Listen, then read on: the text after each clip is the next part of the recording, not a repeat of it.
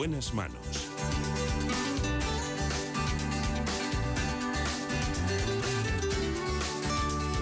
El programa de salud de Onda Cero.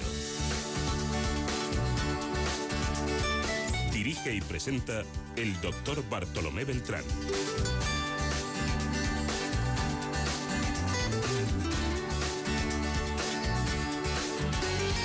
Muy buenos días, me alegro mucho de saludarles. Aquí estamos en la realización el gran Nacho García. En la producción del programa, como siempre, Marta López Llorente.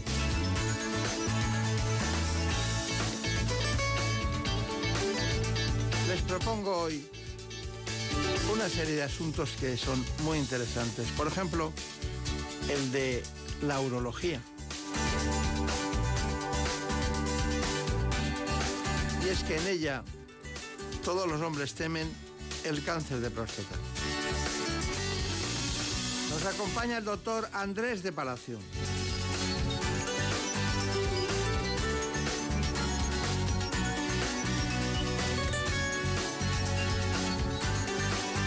Un hombre de una gran experiencia profesional internacional en hospitales como el King's College de Londres o el Barnes Hospital de St. Louis.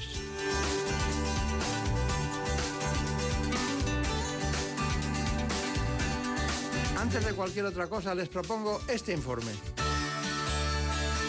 En buenas manos. El programa de salud de Onda Cero. La urología es una especialidad médico-quirúrgica que trata las enfermedades del aparato urinario de ambos sexos y el aparato genital y reproductor masculino. Los principales motivos de consulta van desde las infecciones urinarias, problemas en el riñón o en la próstata. Entre los posibles trastornos de esta glándula están la hiperplasia benigna, un aumento de la próstata que aparece sobre todo en varones de edad avanzada y cuyo principal síntoma es la necesidad de orinar con frecuencia. También el crecimiento maligno, el temido cáncer, que con 25.000 diagnósticos al año es el tumor más frecuente en los hombres. Aunque es menos conocida y prevalente, algunos pacientes acuden a la consulta por la enfermedad de Peyroné, Consiste en una cicatriz o fibrosis en el pene que produce dolor o incurvación del órgano durante la erección, pudiendo provocar molestias en las relaciones sexuales o incluso disfunción eréctil.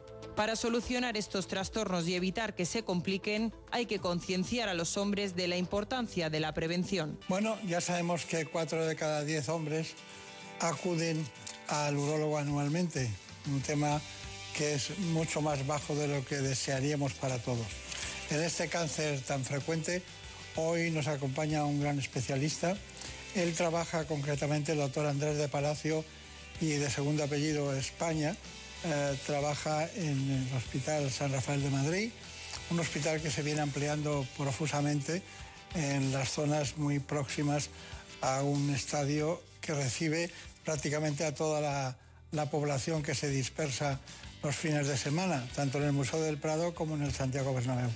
Me presento a Brenda Armida, que es de La Coruña, y también a Marina Montiel, que nunca, siempre me confundo con, su ciudad, porque es de Murcia, pero ¿cómo se llama la ciudad exactamente?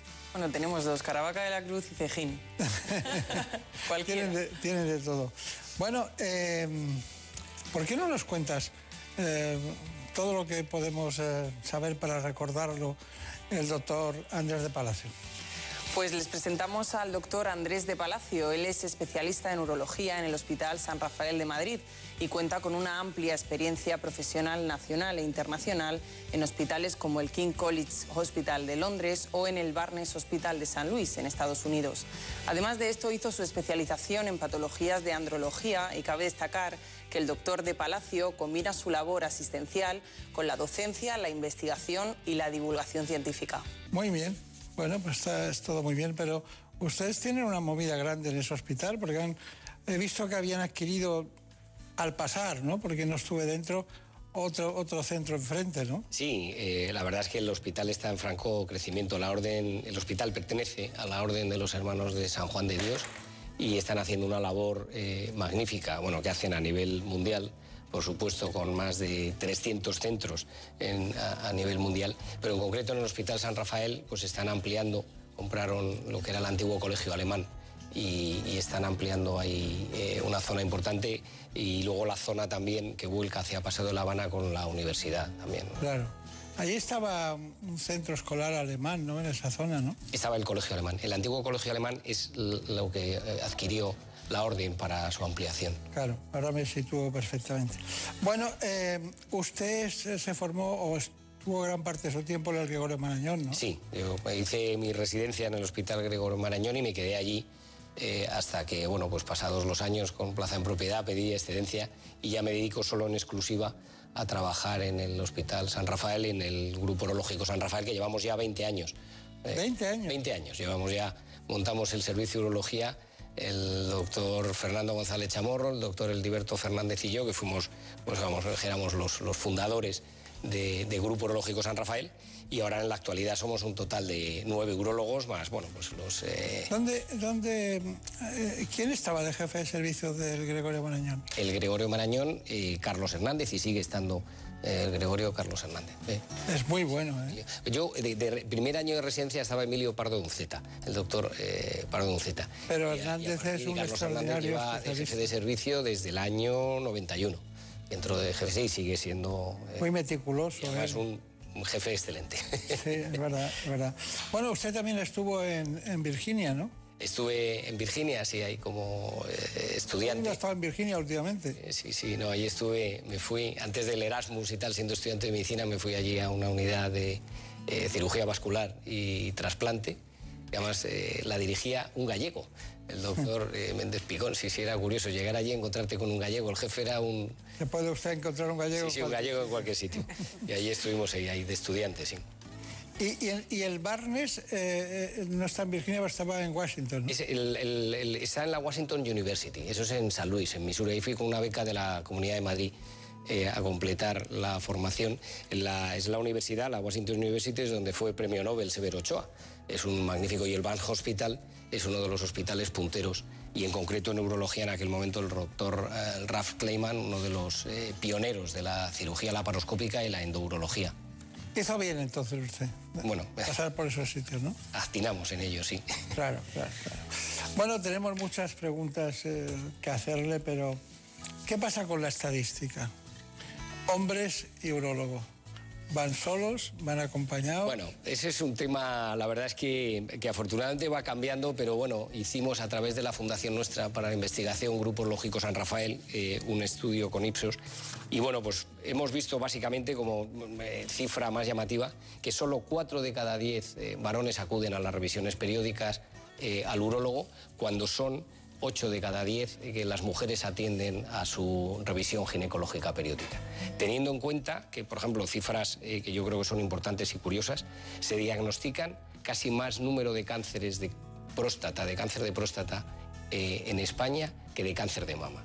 Más o menos unos 35.000 eh, casos de cáncer de próstata al año y 33.000 de cáncer de mama. O sea, y, si es el cáncer más frecuente en el, en el varón. Y a pesar de eso, sigue habiendo una reticencia a acudir a las revisiones periódicas al urólogo, porque es muy importante decir que el diagnóstico precoz del cáncer de próstata salva vidas. Yo creo que ese tiene que ser un, un mensaje importante ¿no? que tenemos que sacar hoy de esta conversación y es animar a la gente a que vaya a sus revisiones, que son sencillas y lo podemos ir viendo a lo largo de la entrevista, no son complicadas, pero el diagnóstico precoz del cáncer de próstata salva vidas. Sí, pero eh, hay una barrera, ¿no? El tacto rectal es una gran barrera, ¿no? Bueno, el tacto rectal está excesivamente mitificado, ¿no? O sea, es decir, para, para el diagnóstico eh, es una de las armas que utilizamos, ¿no? de las herramientas para el diagnóstico y no siempre es estrictamente necesario. es decir, eh, un paciente que tiene antecedentes familiares de cáncer de próstata, pues siempre es imprescindible un tacto rectal. Pero una persona que tiene un PSA, que es muy importante, ese antígeno prostático específico en unos límites normales, acorde a su edad, a su tamaño de próstata y no tiene ninguna sintomatología especial, pues posiblemente, pues a lo mejor no sea tan necesario hacer el tacto rectal. Sí lo recomendamos, sí lo recomendamos, pero cada vez son más eh, eh, las voces que dicen que se puede limitar a aquellos casos concretos y luego, de veras que es una cosa como muy mitificada, no molesta eh, y es una exploración rápida y que sobre todo nos da mucha información. Claro, claro. De cada 100 pacientes que se hacen un screening de, próstata, ¿cuántos acaban teniendo hiperplasia benigna? Adenoma de próstata, por llamarle más comúnmente, o acaban con cáncer. Bueno, eh, cuando nosotros hacemos las revisiones, hay que decir que el cáncer de próstata no da síntomas, ¿vale? O sea, es decir, que eso es un dato importante para la gente decir, bueno, voy a esperar a tener síntomas para acudir. No, lo importante de las revisiones es detectarlo antes de que dé síntomas. Un cáncer de próstata que da síntomas es un cáncer ya metastásico o que tiene un avance local que está dando, sinceramente, muchos problemas. Nosotros, eh, afortunadamente, eh, los pacientes que vienen, más o menos se calcula la mitad de los pacientes, el 50-60% de los pacientes, van a desarrollar una hipertrofia benigna de próstata con síntomas, ¿vale? Porque sí es cierto que ese agrandamiento benigno que se produce de la glándula prostática a lo largo, a partir de los 40 o 50 años, se produce en todos. Otra cosa es que luego eso de síntomas, ¿vale? Y luego eh, aproximadamente pues dos, tres de cada diez podrán desarrollar un cáncer de próstata. Está bien. Pero es importante que son enfermedades que concurren en la misma glándula pero una no lleva a la otra. ¿vale? O sea, el hecho de padecer una hipertrofia benigna de próstata, ese adenoma de próstata, no implica que el paciente vaya a desarrollar un cáncer de próstata, porque además se desarrolla generalmente en una zona de la glándula distinta. Si nos imaginamos la próstata como una mandarina o una naranja, eh, tiene básicamente, eh, sí, como una castaña, por, un poco por la forma, ¿no? Pero es, tiene la cáscara y los gajos, ¿vale? El agrandamiento benigno de la glándula prostática es el crecimiento de los gajos. Nacemos con una castañita pequeña, con una mandarina pequeña y con la edad van creciendo los gajos, ¿vale? Y va ensanchando la cáscara. El cáncer asiento generalmente en lo que es la cáscara de, la mandarina, la parte periférica de la glándula prostática y el crecimiento de los gajos es la hipertrofia benigna de próstata, el agrandamiento, la hiperplasia o la adenoma de próstata, que es lo que da la sintomatología obstructiva. Bueno, pues aquí está el doctor Andrés del Palacio, España. ¿eh? A mí me gusta el segundo apellido. Tenía un compañero que se llamaba España, ¿no? Eh, era veterinario, España, y hicimos, estuvimos juntos en distintas actividades de tipo formativa. Bueno, eh, me gustaría conocer exactamente que en la hiperplasia benigna de próstata hay una serie de alteraciones de la micción, ¿no? Alteraciones urinarias. ¿Cómo es el proceso de un paciente que no tenga nada, en principio tiene más de 50 años y cómo es, la, orina que es, se levantan a orinar por la noche, cómo es el proceso así simplemente. Vamos a ver, el agrandamiento benigno de próstata básicamente cursa con dos tipos de síntomas. Uno, los que son obstructivos y otros son irritativos, ¿vale? Básicamente. Los obstructivos son los provocados directamente por el efecto tapón que hace la glándula prostática, aumenta de tamaño y luego también se produce un fenómeno de aumento del tono de las fibras musculares lisas que rodean la próstata y eso provocan un chorro de orina más fino, que cuesta arrancar al orinar, que se corta medias, que gotea. Y eso además conlleva que la vejiga tiene que hacer un sobreesfuerzo para vaciar y eso crea unos síntomas irritativos, que son los de tener que ir con frecuencia, corriendo urgencia que incluso se escapa con pequeñas gotitas de escape, ¿vale? Y el tener que orinar por la noche. Entonces, básicamente tenemos ese tipo, dos tipos de obstructivos e irritativos. Y luego hay pacientes que tienen síntomas más obstructivos que empeoran menos la calidad de vida que los irritativos, los que más empeoran la calidad de vida son los síntomas irritativos. Hay que pensar, es decir, el llegar a casa corriendo, no te da tiempo abrir la puerta, en fin, esa cosa es muy... o levantarse a orinar por la noche, son síntomas que, afectan mucho a la calidad de vida, más los irritativos que los obstructivos. Claro. No, y claro, llegas y te dan un beso y dices, espérate un momento, ¿no? Porque, porque tienen que ir al baño en muchas ocasiones intempestivas, ¿no? Es muy curioso eso. Pero bueno, eh, tenemos una serie de informaciones, pero lo principal es una exploración, la, revisión urológica. ¿Qué, sabemos de eso, Pues lo hemos dicho varias veces en el programa y es que solo cuatro de cada diez hombres admiten acudir una vez al año al urólogo para realizarse un chequeo. Los especialistas afirman que todo lo relacionado con el aparato reproductor masculino y sobre la salud sexual es tabú. Sin embargo, las revisiones urológicas son claves para la detección precoz de muchos problemas que pueden ser muy graves. Pues es recomendable acudir al urólogo si se tienen antecedentes oncológicos, por ejemplo, de cáncer de próstata, a partir de los 45 años. Y, según las recomendaciones internacionales, a partir de los 50 si no se tienen estos antecedentes ni síntomas que obliguen a acudir a la consulta. Bueno, la primera consulta de revisión es eh, una historia clínica, una exploración física y unas pruebas muy sencillas y elementales que son una ecografía del aparato urinario, riñones, vejiga, próstata, testículos si es necesario, y una flujometría, prueba en la que vemos en un gráfico cómo orina el individuo. En determinadas circunstancias tenemos que tocar la próstata y eso se hace a través del tacto rectal. A través de estas pruebas podemos encontrar, por ejemplo, el crecimiento benigno de la próstata con su tamaño, a través de la flujometría cómo orina, pero también podemos detectar lesiones que estaban ocultas, como puede ser un tumor de riñón o un tumor de vejiga. Bien, pues yo recomiendo a todo el mundo masculino que debe revisarse anualmente por dos razones fundamentales. Una, por su calidad de vida, porque va a mejorar, que no tengan vergüenza en venir. Y segundo, porque van a prevenir enfermedades de importancia como es el cáncer de próstata, cuya prevalencia es muy alta. Muy bien, Doctor Andrés de Santiago, eh, del Palacio, perdón, eh, lo damos por asumido, ¿no? Que está correctamente lo que se ha planteado. Sí, sí, vamos, correctísimamente. Eso es la, clave, es acudir a las revisiones. Está bien, está bien. La mejor prevención. Está muy bien. Parece muy simple, pero habrá un, sistema de, enfriamiento interno, ¿no? Cuando se pone el láser, ¿no? Porque... utilizamos un suero constante, el, cistoscopio ¿qué, notan los pacientes al, despertar? Al despertar, eh, que llevan una sonda puncha. La verdad es que eh, da muy poca sintomatología el láser porque tiene la ventaja que penetra muy poco en el tejido, entonces lo que es la quemadura que hace es muy pequeña. ¿El control es ecográfico?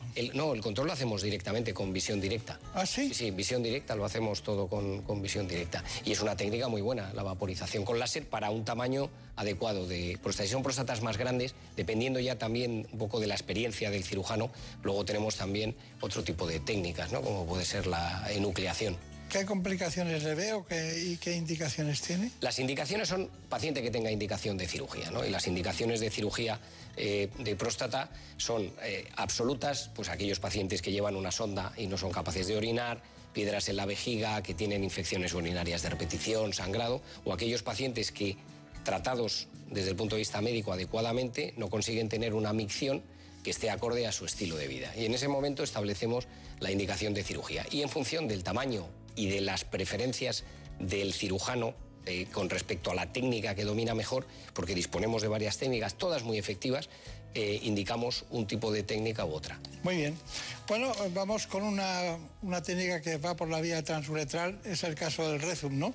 Pues sí, el Rezum es otra de las técnicas indicadas para los pacientes que sufren hiperplasia benigna de próstata y que se lleva a cabo por la vía transuretral. Está indicado para aquellos pacientes que están con tratamiento farmacológico y que no presentan síntomas graves.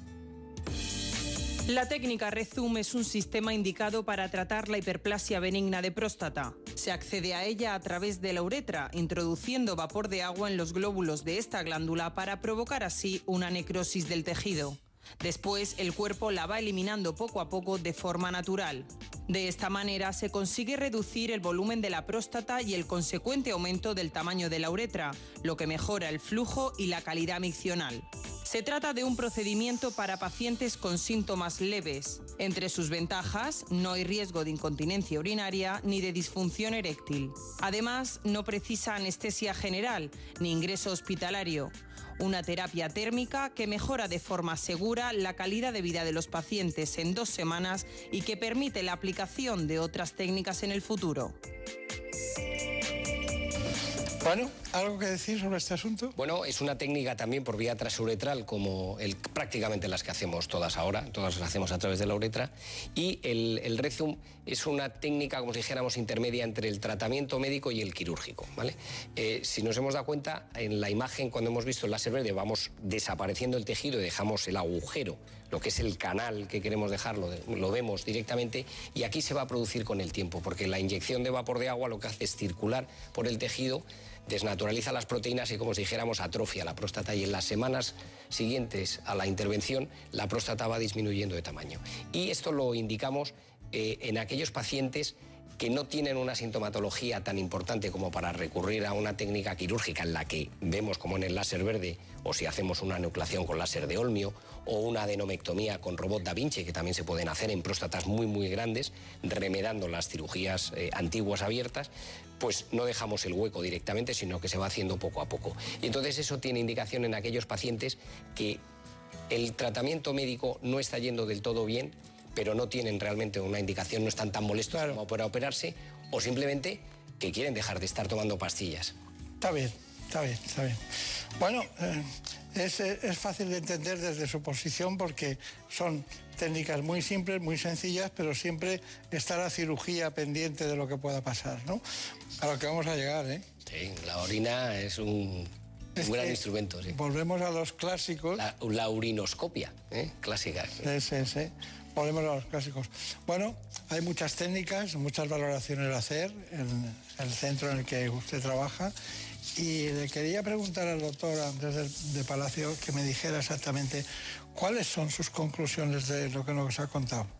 Bueno, pues yo creo que las, las conclusiones eh, es, eh, bueno, que es importantísimo la eh, revisión del varón sano, ¿vale? O sea, acercarse a la revisión porque eh, implica varias cosas. Una, primero que podemos hacer un diagnóstico precoz de cáncer de próstata, que es uno de los cánceres, eh, el cáncer más prevalente en el varón, y sabemos que el diagnóstico precoz salva vidas. Segundo, que podemos mejorar nuestra calidad de vida porque a veces nuestra forma de orinar nos vamos acostumbrando a ella y maniobras sencillas pueden mejorar un montón. Y luego que podemos valorar, hemos hablado de temas, por ejemplo, como la disfunción eréctil, un paciente que empieza con problemas de disfunción eréctil puede ser la punta del iceberg de una enfermedad cardiovascular importante que no está diagnosticada, porque al fin y al cabo la erección no deja de ser más que un fenómeno de llegada de sangre al pene. Si uno tiene problemas de llegada de sangre al pene, puede tener problemas de llegada de sangre al corazón. Y todo esto siempre en un equipo multidisciplinar, en el que se van valorando todas las cosas. Eso yo creo que puede ser un poco el, resumen, ¿no? que la, la revisión es importante y conviene que los varones vayamos tomando ya conciencia de que es importante a partir de los 50 años y 45 años hay antecedentes familiares de cáncer de próstata eh, de acudir a las revisiones periódicas. Pues muy bien. Pues ha sido la primera vez que ha estado en este espacio. Se lo agradecemos profundamente. Muchas gracias.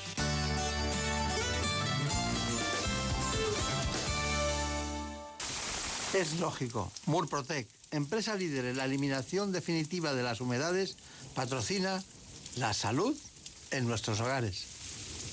Un día descubres que tienes humedades en techos, paredes, están por todas partes. ¿Qué puedes hacer? Llama a Murprotec. Llama, llama al 930 1130 o entra en murprotec.es. Si con las humedades te las tienes que ver, ¿qué puedes hacer? Llama a Murprotec. 930 1130. Murprotec. Cuidando tu hogar, cuidamos de ti.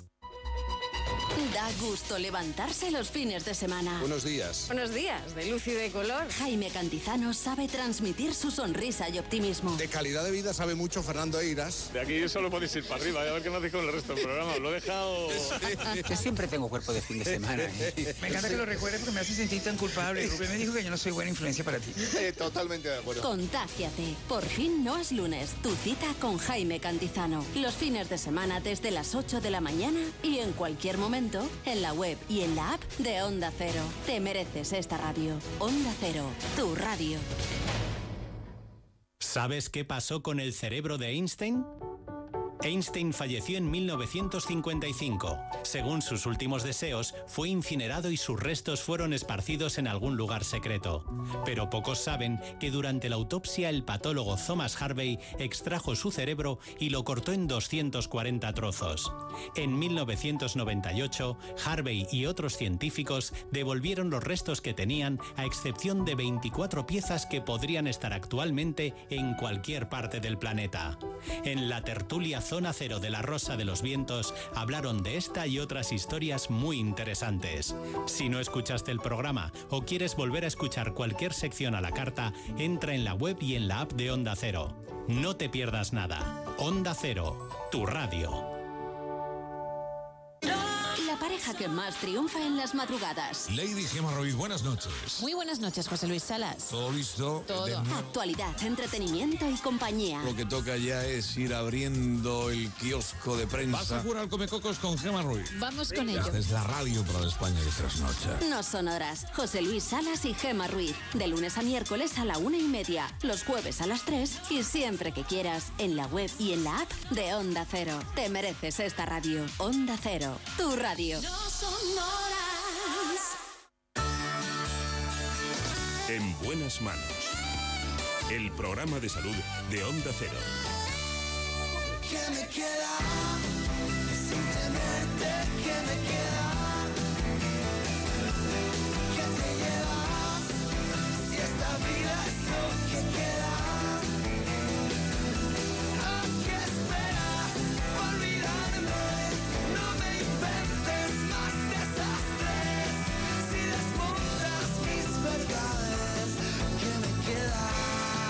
Nota ya de fondo a Nacho García con sus cosas de la música y sobre todo de la realización. Vamos ahora con la terapia hormonal en la menopausia. Lo hacemos de la mano del doctor Santiago Palacios. Es ginecólogo y director del Instituto Palacios de Madrid.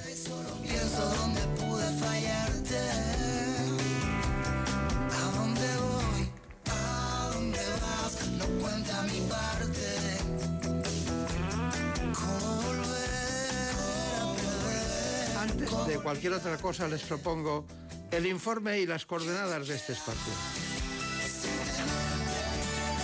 En buenas manos.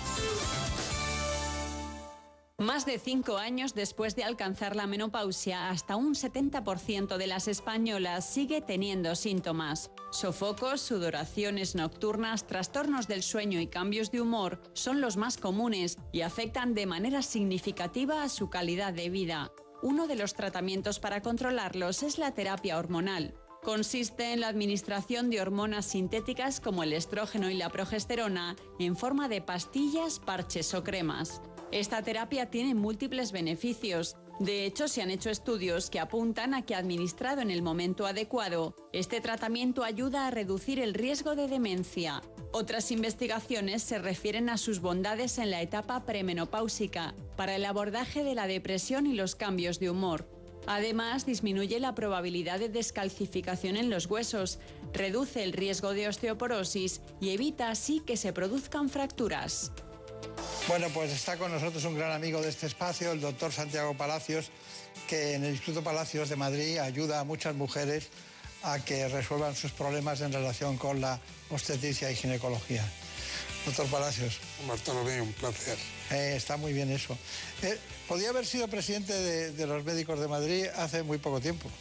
Sí, pero decidí una retirada a tiempo, pero en el futuro voy a ir Claro. con ganas. Era para coger impulso. Exactamente. Bueno, vamos a. Hay un tema apasionante para nosotros que Brenda tomó buena nota y es el currículum del doctor Palacios. Pues sí, como ya han visto, hoy nos acompaña el doctor Santiago Palacios. Él es ginecólogo y está al frente del Instituto Palacios de Madrid.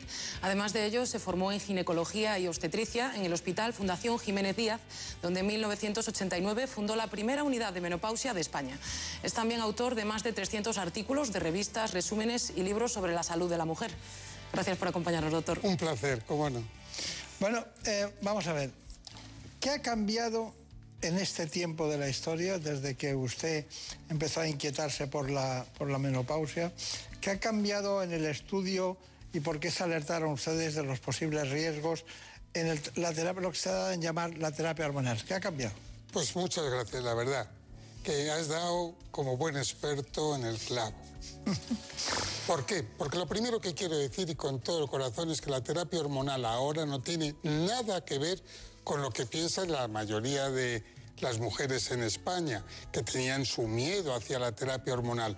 Hoy tenemos muchas dosis, tenemos estrógenos naturales, tenemos progesterona natural.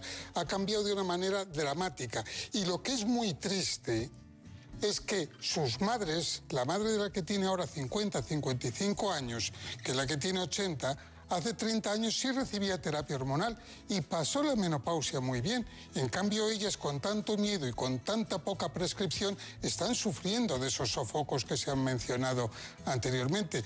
Luego, desde aquí llamamos la atención y decimos, oiga, que esto ha cambiado, pregunten al ginecólogo que sí podemos hacer mucho más que antes.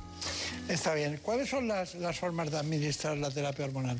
Hoy tenemos, además de diferentes dosis, tenemos estrógenos naturales que pueden ser por vía oral, que pueden ser en gel, que pueden ser en parche, que pueden ser en PAF y transcutáneo. Es decir, tenemos un montón de diferentes formas, de tal manera que siempre decimos lo mismo, ¿no? Que lo bonito es aplicar cada tratamiento individualizado según el tipo de mujer. ¿Y qué tipo de hormonas se administran? Bueno, sobre todo la mujer que tiene útero, damos dos, que son los estrógenos y la progesterona. Porque el, estrógeno es el importante, que es el que le falla a la mujer y el que le produce el que tenga los síntomas. Lo que pasa es que tendría un inconveniente que sería haría que creciera la parte interna del útero, que le llamamos endometrio, y por eso tenemos que frenarlo con la progesterona. Pero a la mujer que no tiene útero, solo le damos estrógenos. Luego, mujer sin útero, solo estrógenos. Mujer con útero, estrógenos y progesterona. Lo que pasa es que luego están... Eh, ¿cómo, ¿Cómo calibran ustedes las dosis? Bueno, la verdad es que ya no tiene nada que ver con, con antes. Por eso desde aquí digo, oiga, que, que, esto no tiene mucho que ver. Ahora damos ultra baja dosis y bajas dosis, cuatro veces menos que hace 25 años. Luego, eso es un punto muy importante. Y lo individualizamos en la mujer. Empezamos siempre por baja dosis y vemos si es suficiente o no. Siempre se empieza por baja dosis y se ve si a los tres meses es suficiente, pues ya está, porque es lo ideal. Cuanto menos dosis, mejor.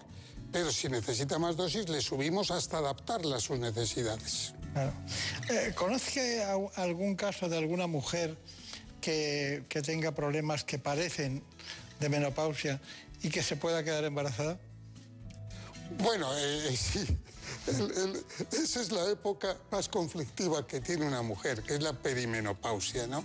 Esa época que va desde la época reproductiva hasta después de un año de la última menstruación, en la que las hormonas hacen así, van para arriba y para abajo, para arriba y para abajo. Si yo una mujer que está en la perimenopausia le hiciera 20 determinaciones hormonales en un día, en un momento dado me diría que tendría exceso y en otro momento bajo. Y eso les altera mucho porque crea mucho cambio de humor, ¿no?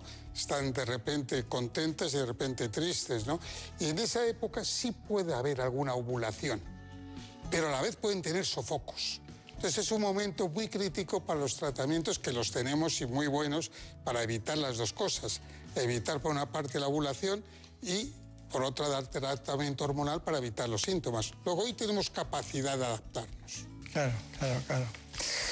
Ah, y además hay que matizar muy, muy bien lo que se dice en el mundo femenino, ¿no?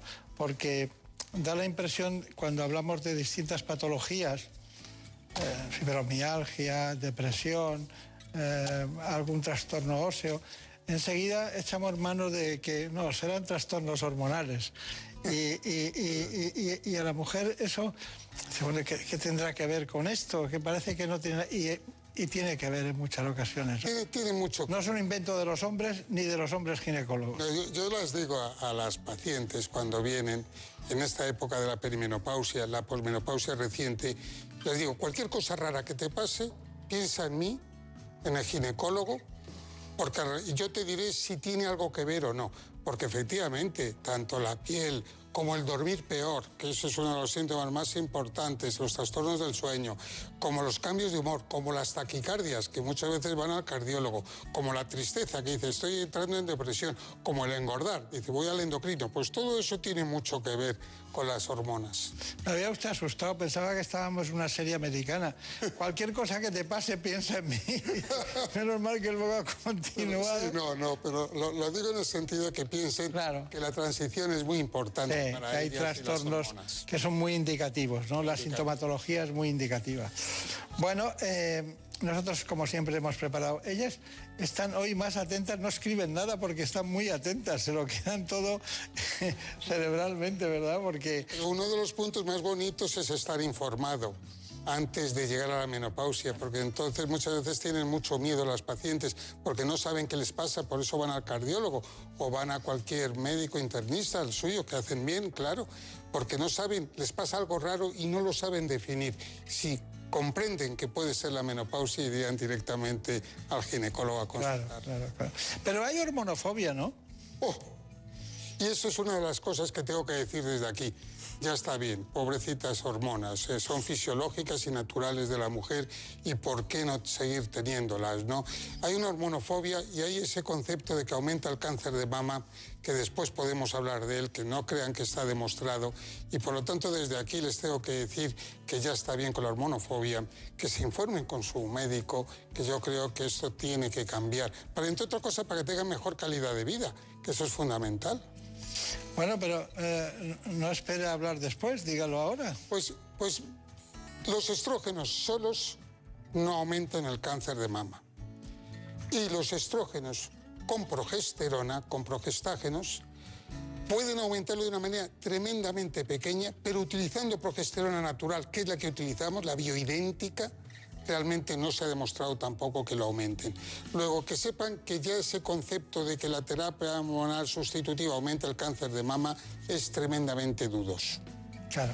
Eh, permítame esta pregunta que siempre la tengo en la cabeza. Cuando, cuando los ovarios dejan de producir hormonas, concretamente estrógenos básicamente y progesterona, eh, ¿quién sustituye? Porque hay mujeres que continúan con una estabilidad no solo psicológica, sino física, como si estuvieran como antes. Hay una transición que puede ser la perimenopausia o, el, tiempo que sea. Parece que no ha pasado nada. ¿Quién sustituye eso? Eh, ¿Son los adipocitos de, la grasa de los glúteos? Eh, ¿Hay algún tema, hay algo que sustituye a, a las propias hormonas producidas por el ovario? Claro, ahí Primero dos cosas. Una, hay mujeres, nosotros hablamos de menopausia cuando se tiene menos de una cifra, que es 40 picogramos mililitro de estradiol, de estrógenos.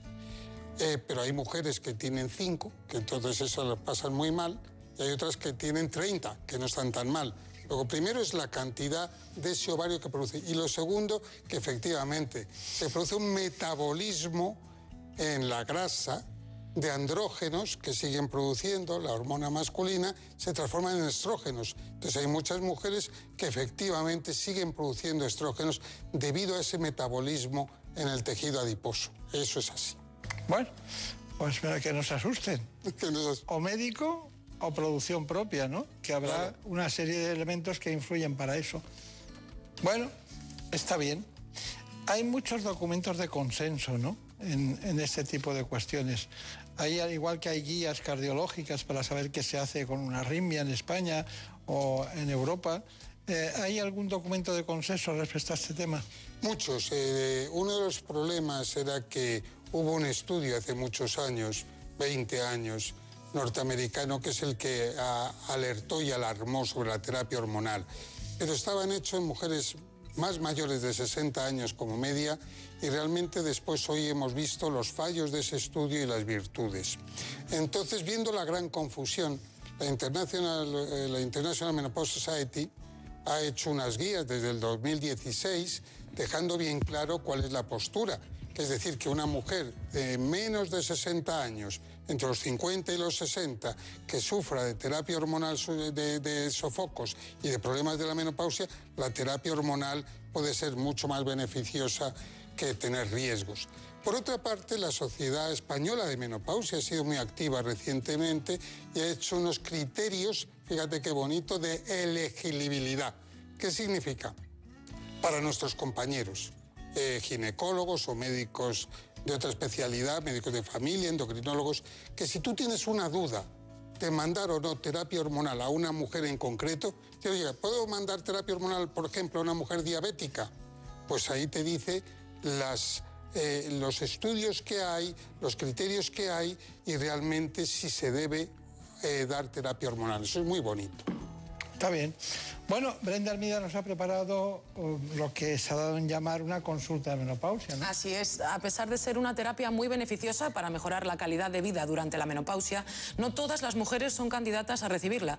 La doctora Mariela Lilue, ginecóloga del Instituto Palacios, nos ha explicado cómo se decide si a una mujer se le prescribe o no terapia hormonal sustitutiva.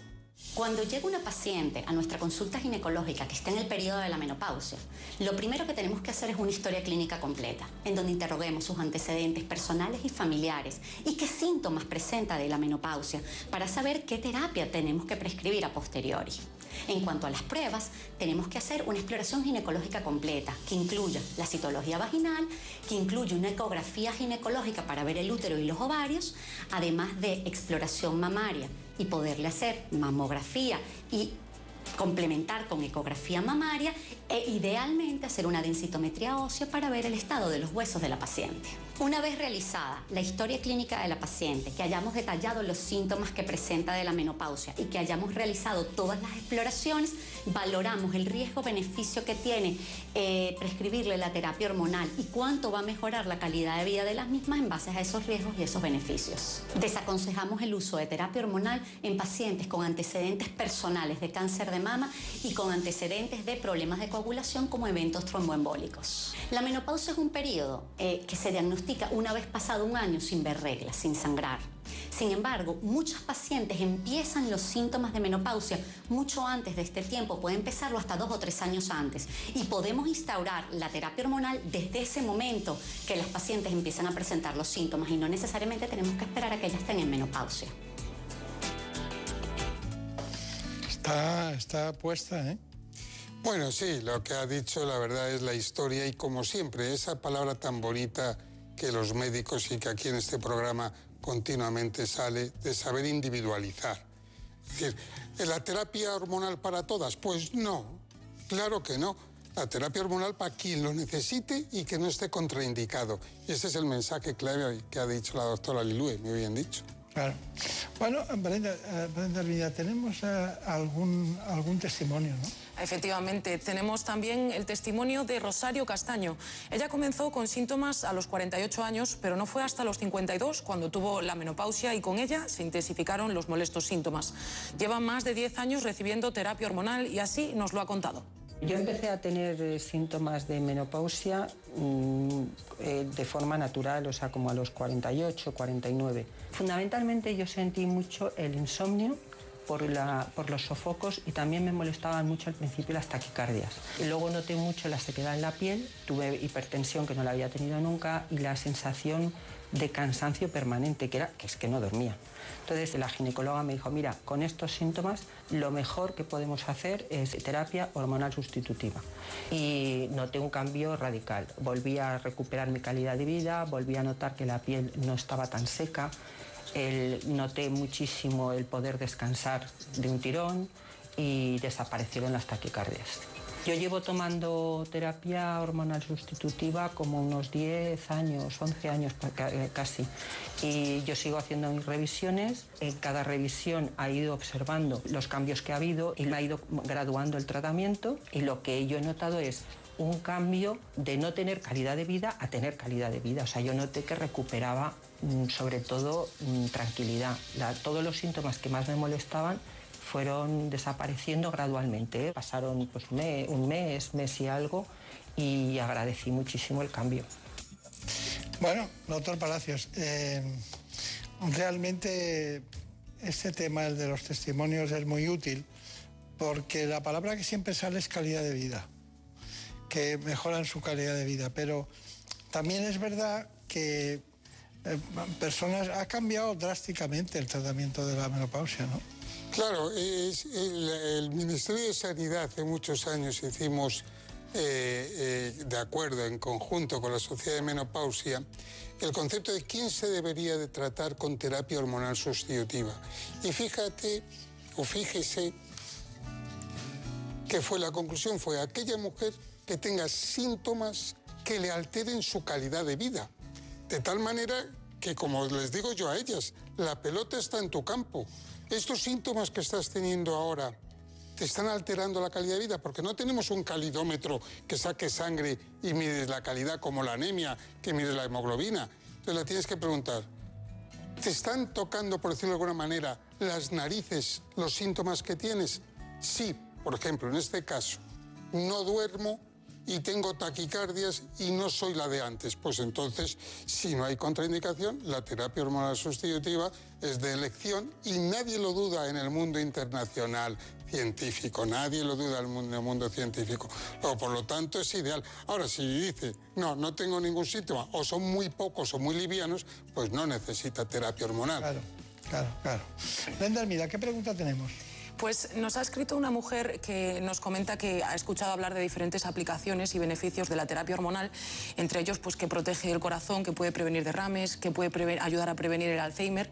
Y entonces pues nos preguntamos si esto es un poco mito o realmente es así. Sí, hoy, hoy, por hoy no nos gusta hablar de eso. Nosotros decimos que la terapia hormonal sustitutiva realmente primero es de primera elección para aquellas mujeres que sufren síntomas eh, de sofocos y sudores y trastornos del sueño como consecuencia, no hay duda, de cambios de humor que mejoran también todo lo que es la sequedad vaginal, lo que es la atrofia y mejoran el hueso. Y por debajo de los 60 años sí que se ha demostrado que mejora y disminuye la mortalidad en general por todas las causas y en concreto la cardiovascular. A partir de ahí preferimos no decir nada porque queremos y necesitamos tener más estudios. Luego me limitaría a decir, oiga, las ventajas ya son suficientemente importantes. Su calidad de vida, su hueso y disminuye la mortalidad y el riesgo cardiovascular. ¿Está bien? Está muy bien. Bueno, menopausia precoz, eh, Brenda Hermida, y la terapia concretamente hormonal. Efectivamente, la menopausia precoz ocurre cuando la mujer alcanza esta etapa antes de los 40 años. La terapia hormonal es una buena opción para estas pacientes, ya que su calidad de vida y su autoestima se ven muy afectadas. Les contamos más en este reportaje. La menopausia precoz, o lo que es lo mismo la insuficiencia ovárica prematura, afecta entre el 1 y el 3% de las mujeres y supone la retirada del flujo menstrual antes de los 40 años. El tabaquismo, las dietas extremas o la vida sedentaria son factores que pueden acelerar su aparición. De hecho, está comprobado que fumar adelanta en 4 o 5 años la llegada de la menopausia, ya que provoca la pérdida de estrógenos y disminuye el riego sanguíneo, que en la mujer aumenta el riesgo de sequedad vaginal y atrofia genital. Una simple ecografía puede detectar este problema, que para muchas mujeres conlleva una merma en su autoestima, además de múltiples inconvenientes como sofocos, irritabilidad, trastornos del sueño, incontinencia urinaria y aumento de peso. En estos casos está especialmente indicada la terapia hormonal sustitutiva. Su especialista será quien prescribirá la dosis y los plazos del tratamiento. La menopausia no es una patología y solo debe tratarse en aquellas mujeres afectas de un síndrome climatérico que condicione su calidad de vida. Bueno, está muy bien, pero antes de introducirnos en el asunto concretamente de la actualidad, que coincide muchas veces, como en este caso, con eh, la terapia hormonal sustitutiva, me gustaría saber una, cosa. ¿Cómo influye eh, la, vida sexual activa en la mujer en relación con la menopausia? Sobre todo en las que eh, abandonan o las que practican. ¿Qué, ¿Cómo influye? Claro, de dos maneras muy claras. Una, Imagínese, duermo mal porque tengo sofocos. Al día siguiente estoy irritada, cansada, agotada. ¿Cómo voy a tener ganas de relaciones sexuales? Pues no. Segunda, al cabo de tres o cuatro años de la menopausia empieza la sequedad vaginal que me produce un dolor tremendo en las relaciones sexuales. Por lo tanto, la libido se me va a los suelos. Es decir, tanto por el cansancio y la pérdida de calidad de vida, como por la atrofia eh, vulvovaginal, que son las consecuencias de no tener estrógenos, perjudica mucho. Es uno de los puntos fundamentales de la calidad de vida, ¿no? El deseo sexual y por lo tanto sí perjudica mucho y lo mejora la terapia hormonal. Está bien. ¿Y cuáles son sus conclusiones? Bueno, mis conclusiones me han encantado dos puntos muy bonitos, que es el fallo ovárico precoz, que no tiene nada que ver, que estas mujeres tienen que recibir terapia hormonal sustitutiva por lo menos hasta los 50, 51. Me ha encantado porque eso no es un fenómeno natural, es patología. cuando una mujer no deja de tener la regla antes de, deja de tener la regla antes de los 40, y lo del aumento del peso. Y por eso mis mensajes son, uno, hay que estar informado para lo que te puede venir, como puede ser el aumento del peso, ya que el metabolismo disminuye y se engorda. Luego hay que prepararse antes cuando llega la menopausia. Dos, que la terapia ha cambiado de una manera tremenda. Ahora tenemos eh, hormonas de muchas diferentes dosis, tenemos estrógenos naturales, progesteronas naturales, bioidénticas, no tiene nada que ver con antes. Y tres, que por favor vayan a su médico y pregunten, oiga, mi calidad de vida ha empeorado con la menopausia, tengo ¿Qué puedo hacer? ¿Qué puedo tomar? Yo puedo tomar hormonas, no puedo tomar hormonas porque ha cambiado mucho los últimos 20 años. Que se quite la hormonofobia y que en cambio venga la información, que es lo bonito. Bueno, eh, con usted siempre lo pasamos bien. Hay que recordar que el doctor Santiago Palacios es hijo de médico, su padre era uno de los grandes endocrinólogos españoles, trabajaba en el Gregorio Marañón, ¿no? En el Gregorio Marañón, sí, Y sí. también tiene una hermana que, que es médico y que trabaja básicamente en lo que es nutrición y ejercicio físico. Sí, es endocrinóloga de los deportistas, está sobre todo en, en donde, bueno, cuidando a los deportistas para que ganen medallas, como digo yo. La Secretaría de Estado del Deporte, ¿no? Sí. Bueno, pues aquí está. Muchas gracias. Y que sea muy feliz. Muchas gracias. Muchas gracias, lo mismo digo. En buenas manos. El programa de salud de Onda Cero. Dirige y presenta el doctor Bartolomé Beltrán.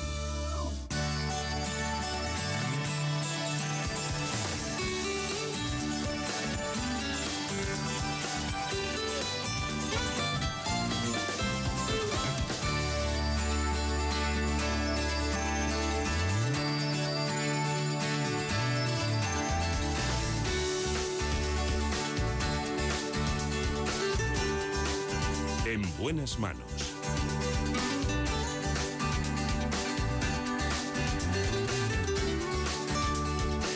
Programa de salud de Onda Cero.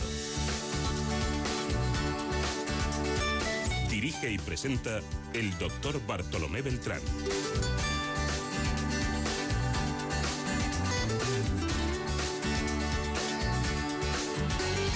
Vamos ahora con la segunda parte del programa y para ello lo hacemos de una forma más dulce. Así que hablemos de diabetes. Lo hacemos con la doctora Noemí González Pérez de Villar, que trabaja precisamente en la unidad de diabetes del Hospital Universitario La Paz de Madrid. Es secretaria de la Sociedad Española de Diabetes. En la realización Nacho García y como siempre Marta López Llorente en la producción.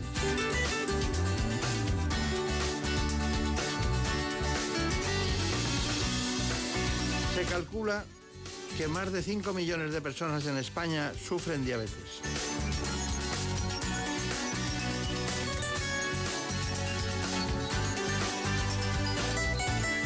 Pero ya saben, antes de cualquier otra cosa, les propongo un informe para situarnos en el tema. En buenas manos. El programa de salud de Onda Cero. La diabetes es una enfermedad crónica que se produce cuando el páncreas no fabrica la cantidad de una hormona, la insulina, que el cuerpo humano necesita. En España cada día se diagnostican algo más de mil nuevos casos y se calcula que ya afecta al 14% de la población, aunque cerca de un 6% desconoce que la tiene. Existen tres tipos principales de diabetes. El tipo 1, que generalmente aparece en niños y de forma brusca, el tipo 2, que surge en la edad adulta y cuya principal causa es la obesidad, y la llamada diabetes gestacional, que suele desaparecer tras el parto. El tratamiento de la diabetes se basa en dieta, ejercicio físico y fármacos. No seguir estas pautas y no llevar un control adecuado incrementa el riesgo de desarrollar una enfermedad cardiovascular, además de otras complicaciones, reduciendo en gran medida la esperanza de vida. El abordaje integral, la individualización del tratamiento, la mejora de la adherencia y la educación del paciente son los principales retos a los que se enfrentan los especialistas. Bueno, eh, me gustaría conocer exactamente, Brenda, que nos dijeras quién es la doctora. Pues está con nosotros la doctora Noemí González Pérez de Villar, especialista en endocrinología y nutrición. Trabaja en la unidad de diabetes del Hospital Universitario La Paz de Madrid. Además, es secretaria de la Sociedad Española de Diabetes y profesora asociada de medicina de la Universidad Autónoma de Madrid. Bueno, está muy bien todo eso, pero endocrinología, diabetes, la diabetes es la que pesa más, ¿no? Bueno, la diabetes afecta a un porcentaje, como habéis comentado, muy importante de la población, así que pesa. Es verdad que la patología endocrina junto con la obesidad son muy importantes en nuestra especialidad. Usted está en las dos sociedades. ¿Por qué cree que están las dos? Bueno, yo pertenezco a la Sociedad Española de Diabetes, donde actualmente eh, formo parte de la Junta Directiva, pero además soy endocrinóloga y por lo tanto estoy en la Sociedad Española de Endocrinología y Nutrición porque ambas representan pues un poco los profesionales que abordamos la diabetes, la obesidad y todos estos aspectos que tienen que ver con ello. Noemí González Pérez de Villar. Eh, dígame cómo le llaman en el hospital. Pues es verdad que me conocen por la doctora Noemí. De toda la vida he sido ¿Doctora la doctora Noemí? La doctora Noemí. Tengo unos apellidos muy ilustres, pero al final mi nombre es, es la que me marca, la doctora Noemí. Eran tan ilustres como largos y entonces se quedaron con Noemí, ¿no? Eso es. Bueno, no, y además eh, también influye en el, el aspecto de las personas, ¿no? O sea, ser hombre, ser mujer. Eh, Noemí es muy fácil, muy corto, muy rápido, muy próximo, Eso es. muy ameno, muy. Bueno, es más afectivo quizás en todos los sentidos. Bueno, porque González hay muchos y distancias, ¿no? Y Pérez de Villar también, ¿no? O sea que. Bueno, tengo aquí una noticia de hace un rato que dice que algunos biomarcadores en sangre podrían predecir con años de antelación la aparición de diabetes asociada al estilo de vida. ¿Qué piensa de eso? Esto acaba de llegar, ¿eh? Sí, es muy importante porque, como bien habéis dicho, hay 5 millones, casi 6 millones de españoles que tienen diabetes, pero en ese estudio que se habló de la cantidad de personas con diabetes, casi el 40% o más del 40% de ellos ni siquiera sabían que la tenían porque no duele. La diabetes es una enfermedad que pasa silente durante muchos años. El hecho de poder diagnosticar antes de que ocurra va a permitir diagnosticarla precozmente y no nos olvidemos, cuando la diabetes se trata a tiempo, no da complicaciones. Está bien. Mm, claro, pero eh, el tiempo para unos es pronto y para. No estoy hablando de la diabetes tipo 1, sino de la 2. La más profusa, la más eh, preeminente en todos los sentidos. Pero, eh, claro, mm, hay personas que debutan con la diabetes porque en un momento determinado son muy obesos o tienen algún problema de otro tipo. ¿Cuál es la edad media en la que debuta la diabetes que ustedes ven? Pues es verdad que hemos dicho que la diabetes tipo 1 es una diabetes que se diagnostica muy rápido porque suele afectar a los niños y da unos síntomas que son muy marcados. De hecho, suelen acudir a la urgencia del hospital. En cambio, la diabetes tipo 2, que se asocia sobre todo a obesidad, va apareciendo poquito a poco un incremento en la glucosa y es verdad que hay factores de riesgo que hacen que generalmente a partir de los 40 años en determinadas poblaciones se haya que hacer un cribado, pero el hecho, por ejemplo, de tener diabetes durante el embarazo pues hace que haya- se haga un seguimiento más precoz de esas mujeres, porque la edad generalmente de aparición es entre los, a partir de los 50, pero hay casos más precoces, sobre todo si hay obesidad, y de hecho estamos viendo cada vez más diabetes tipo 2 en los niños, que es algo que antes no se veía, ¿no? Ya hemos definido tres. La 1, la 2 y la diabetes gestacional. Usted Eso las ha citado las tres principales, ¿no? Bueno, eh, hay muchas cuestiones, pero cenar eh, tarde aumenta el riesgo en la mitad de la población de padecer diabetes, ¿no? Bueno, es, un aspecto muy bonito y que cada vez se sabe un poco más, que es la cronobiología. ¿no? Sabemos que eh, eh, las hormonas casi todas tienen un ritmo circadiano y la melatonina es una de ellas. Y se ha visto que cuando nosotros estimulamos la melatonina, pues manteniéndonos activos hasta muy tarde, por ejemplo, cenando tarde, por ejemplo, teniendo luz artificial con los iPad o los móviles antes de ir a dormir, o incluso haciendo ejercicio físico, alteramos ese ritmo de la melatonina a esa última hora y esa alteración produce un incremento en la resistencia a la acción de la insulina que acaba desarrollando la aparición, entre otras cosas, de diabetes ¿no? y también de inflamación en general. O sea, ¿usted está de acuerdo en la relación entre melatonina y diabetes? Es, es, eh, la relación que existe entre la cronobiología y la aparición de determinadas enfermedades. Y de hecho la, tenemos investigadores en España muy buenos en ello que, que, recomiendan cenar pronto y a la luz de las velas, precisamente, y evitar la actividad física a última hora de la noche, que generalmente todos cuando vamos a hacer actividad física la hacemos al final del día, que es cuando podemos. ¿no? Mejor a primera hora.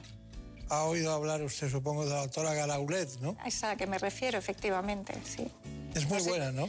Nos enseña mucho. Sus estudios son, la verdad es que son muy interesantes y sobre todo algo que tiene la doctora Garaulet es que habla de población nuestra, porque muchos de los estudios que, que hay y que leemos son, son población o, a- pues anglosajona o, o norte Europa, pero población nuestra mediterránea, pues, tener, pues ella habla, por ejemplo, de los beneficios de una siesta cortita, ¿no? Por ejemplo, que los ha estudiado, ¿no? Que eso no es frecuente en, otras, en otros lugares, en otras localizaciones. Lo de la siesta cortita es lo nuestro, porque no se puede ser más cortita estando aquí trabajando continuamente. ¿La enfermería es importante en la diabetes?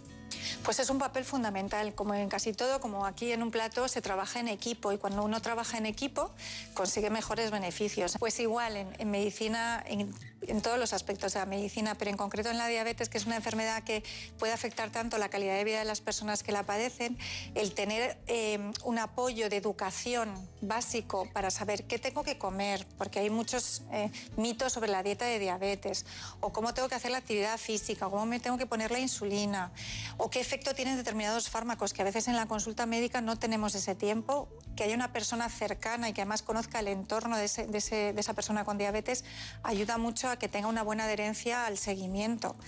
Y en España se sabe que una de cada tres personas, como poco, en diabetes no toman toda la medicación que deben, cosa que llama la atención teniendo en cuenta que hay muchos fármacos que pueden desde luego mejorar y retrasar la aparición de complicaciones si los tomamos bien. ¿no? Entonces, la educación terapéutica lo hace el profesional de enfermería. Y hoy por hoy existe un déficit muy importante de personal de enfermería formado tanto en atención, sobre todo en atención primaria. Y eso las asociaciones de pacientes están luchando mucho porque, porque se, se promocione. ¿no? Claro, claro. Y muchos médicos también del, del ámbito suyo, ¿no? Eh, bueno, no sé cuál era de las dos o de las seis que tenemos en el espacio, pero me decían, se repartían. No, no, pregúntale por la disfunción eréctil. Unas decían, porque diabetes y disfunción eréctil. Y otras decían, no, no, no, no, diabetes y retinopatía diabética. ¿De qué quiere que hable por de las dos? Pues estoy rendida a lo que me digáis. empezamos, empezamos por la retinopatía diabética. Empezamos por la retinopatía diabética. A ver, ¿qué pasa? A ver, de hecho la Federación Española de Diabetes eh, ha sacado una campaña que se llama No des la espalda a la diabetes, ¿no? ¿Por qué? Porque, eh, como hemos dicho, la diabetes es silente, ¿no? no duele, el azúcar no duele como no duele la tensión, como no duele el colesterol. Si controlamos bien la glucosa, no vamos a tener complicaciones, pero si no la controlamos bien y desde el inicio pueden aparecer. Y las complicaciones son sobre todo de afectación en los vasos, los vasos pequeños, que son sobre todo la retina, el riñón y la disfunción eréctil, los vasos pequeños que inervan el sistema excretor masculino y también el femenino, aunque se ve, eh, es más difícil de, manifestarse y, de, bueno, de diagnosticarlo. Y los vasos grandes, que son el corazón, el cerebro y sobre todo los vasos de las grandes piernas, miembros inferiores. Entonces, eh, la retinopatía es una complicación frecuente, de hecho es la causa todavía más frecuente de ceguera en el mundo occidental, por una mala eh, control o de la glucosa a lo largo del tiempo. Pero yo que trabajo en una unidad de diabetes multidisciplinar con un trabajo en equipo muy bueno, tenemos personas que llevan 50 años con diabetes, muchas, pero muchas que, tienen, que van- llevan viviendo mucho tiempo en la unidad, que no tienen complicaciones, incluida retinopatía. Muy bien.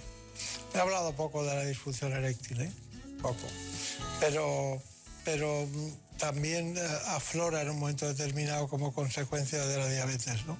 Y es que aquí en la población, aquí somos muchos trabajando, ¿no? Hay bastantes personas, estamos hablando de más de 2.000 personas tal, y ves gente que tiene tendencia a la obesidad, que cena por la noche bien, que les gusta ver un partido de fútbol y cenar, tomar algo, tal, ya tenemos un problema. Después, además de todo eso, no hacen ejercicio físico, no toman eh, adecuadamente lo que necesitan para nutrirse, sino que todos es con más hidratos de carbono. En consecuencia, estamos hablando de una diabetes que al final les lleva a unas consecuencias en, la relación afectiva que, que no se la esperaban, ¿no? ¿Es así o no? Sí, bueno, dentro de las complicaciones que, tiene la diabetes, desde luego es, la disfunción eréctil es una de ellas porque obviamente altera la calidad de vida de las personas con diabetes.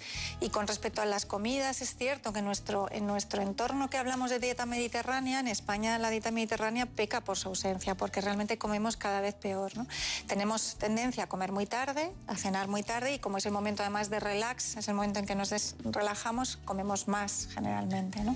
Entonces eso, desde luego, desde el punto de vista de cronobiología no es nada bueno y desde luego favorece la obesidad y, un empeoramiento del control de la glucosa y el resto de los factores de riesgo vascular, como la hipertensión, la hipercolesterolemia.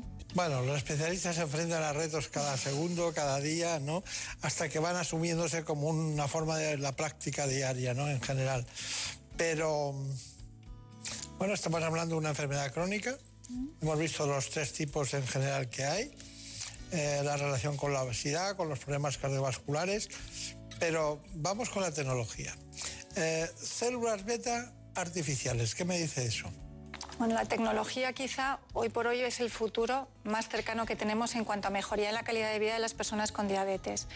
¿Por qué? Pues porque, como bien hemos dicho, las células eh, madre, que son un poco lo que sería, llamaríamos el trasplante de páncreas específico de las células que producen insulina, no es una realidad, está en investigación y no sabemos cuánto, eh, cuándo saldrá, ojalá que pronto, pero hay eh, eh, tecnología, dispositivos que pueden asemejar la secreción de insulina más fisiológica, más eh, adecuada a los momentos del día. Tenemos que pensar que una persona con diabetes lleva una vida normal y además es lo que buscamos, que sale a correr, que tiene un problema en el trabajo, que va detrás del autobús, entonces tiene que ajustar sus niveles de glucosa en base a la insulina que se pone. La tecnología que tenemos hoy día, por un lado, nos permite ver mejor cómo está esa glucosa de una forma más sencilla, escaneándose la glucosa sin necesidad de hacerse un control en el dedo, que hoy por hoy no está eh, para todas las personas con diabetes, desgraciadamente, pero llegará, y la tecnología para administrar esa insulina de forma mejor, que es el famoso páncreas artificial, que son bombas de insulina que van conectadas a sensores y que permiten, sobre todo en diabetes tipo 1 y en niños, que imagínense qué difícil, o imagínate en niños qué difícil es mantener unos niveles de glucosa, teniendo en cuenta que el niño sale corriendo en el parque o que un día come más, un día come menos, para esos padres saber que tiene un dispositivo que le va a ayudar a controlar mejor la glucosa. La tecnología ha cambiado y está cambiando la vida de las personas con diabetes sin lugar a dudas. Claro, porque es una especie de sustituto tecnológico de la función del páncreas en cuanto a la producción de insulina a demanda de, lo de las necesidades del organismo. ¿no? Por ejemplo, eh, la bomba insulina inteligente, que es uno de los aspectos más importantes, a mí me llama mucho la atención que sea subcutánea su aplicación, ¿no? Porque se tiene que poner en algún sitio, ¿no? Y no, así como hay otras cuestiones que se ponen, un estén se pone en el corazón, ¿no? Cuando hay un, problema de una trombosis eh, arterial o cuando hay un infarto y tal, pero esto es subcutáneo, ¿no? Y, y, ya hay experiencia en ese sentido importante. Sí, es decir, tenemos la tristeza de que hoy por hoy no, no, no, se ha sido capaz de, producir una insulina externa, o sea, artificial, que se administre oralmente. Entonces, como en la diabetes, sobre todo en la diabetes tipo 1, en la diabetes de los niños, aunque también puede aparecer en personas mayores, no hay insulina, hay que administrarla desde el fuera, exógenamente. Y eso solo se puede hacer hoy, por hoy administrándoselo con una inyección subcutánea. Las bombas de insulina inteligente lo que hacen es administrarla de forma más continuada a pequeñas dosis, con lo cual uno, yo creo que es muy fácil de imaginar que si yo me pongo una insulina que dura 24 horas y luego resulta que el día que tengo es muy diferente al que pensaba, esa insulina me puede quedar corta o, o- o ser excesiva, pero ya me la he puesto. En un niño eso, por ejemplo, que tiene tanta i- eh, irregularidad en su horario, pues cuesta mucho más. Las bombas inteligentes que llevan un sensor acoplado lo que hacen es ver cómo está la glucosa en ese momento y con un algoritmo matemático decidir cuál es la mejor cantidad de insulina en ese momento que ese niño o esa persona tiene que tener y administrarse, eso sí, de forma subcutánea. De momento no tenemos nada por boca, entonces tienen que llevar una cánula en la piel insertada en tejido subcutáneo que van cambiando cada dos o tres días y que les permite tener esa insulina de forma continua. Está bien. Bueno, eh, Brenda Armida, ¿nos podrías contar las complicaciones de la, de la diabetes? Sí, la, la diabetes mellitus puede presentar graves complicaciones si no se mantiene un adecuado control de los niveles de glucosa en sangre, tanto a corto como a largo plazo. Vamos a conocer precisamente algunas de esas complicaciones a largo plazo. La diabetes es una enfermedad que se manifiesta en todo el organismo, progresando lentamente. Y es que no solo afecta, como se piensa, a la salud cardiovascular y metabólica, sino que otros órganos y aparatos se pueden ver comprometidos a largo plazo. Por ejemplo, los riñones. La diabetes es la principal causa de insuficiencia renal y de necesidad de tratamiento renal sustitutivo. De hecho, en España el 26% de los pacientes que inician diálisis o necesitan un trasplante lo hacen debido a la diabetes. Además, esta enfermedad provoca una inflamación exagerada frente a las bacterias presentes en las encías, dando lugar a gingivitis y periodontitis. Sin olvidarnos de la retinopatía diabética, un trastorno ocular en el que el exceso de azúcar en la sangre daña los vasos de la retina, pudiendo causar ceguera. En ocasiones se ven también dañados los nervios y los tejidos de las extremidades inferiores, lo que se conoce como pie diabético. Sequedad extrema, heridas que no terminan de cicatrizar o úlceras son algunos de sus síntomas que pueden desembocar en problemas mayores como la amputación. Para prevenir estas y otras complicaciones es necesario conocer la diabetes, llevar un control estricto de la enfermedad, cumplir con el tratamiento y poner en marcha medidas dietéticas y de estilo de vida. Está bien, es fundamental entender que, bueno, que las complicaciones, que ya hemos hablado de ellas, pero seguiremos hablando, pero bueno, Brenda Armida, vamos con las tecnologías. Vamos allá. Dado el elevado número de personas que se ven afectadas por la diabetes en todo el mundo, han sido muchas las empresas tecnológicas que han impulsado la aplicación de tecnologías en este campo. Les contamos cuáles son los principales dispositivos que existen en la actualidad. Se ha demostrado que conocer y controlar la diabetes es fundamental para mejorar la calidad de vida del paciente. Una buena gestión no solo disminuye las complicaciones de la enfermedad, sino que además reduce los costes asociados.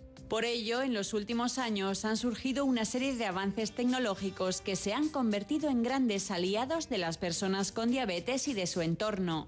Entre estos dispositivos se encuentran los sistemas de monitorización continua, que miden los niveles de glucosa gracias a un sensor colocado en el tejido subcutáneo del paciente. De esta forma está controlado, pero evita los molestos pinchazos en los dedos. Por otro lado está la bomba de insulina inteligente, que administra la insulina mediante una cánula que queda introducida bajo la piel. Estas bombas, cuando van conectadas a un sensor, tienen un algoritmo que decide sobre la cantidad de insulina a administrar, permitiendo un control más preciso y por eso se les llama popularmente páncreas artificial. Por último, como no, las aplicaciones móviles, herramientas que se han convertido en una verdadera revolución en el control de esta y otras enfermedades.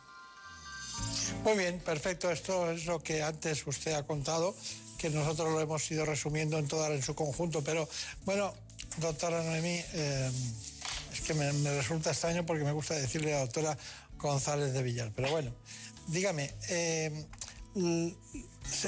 ¿la metformina se puede utilizar preventivamente?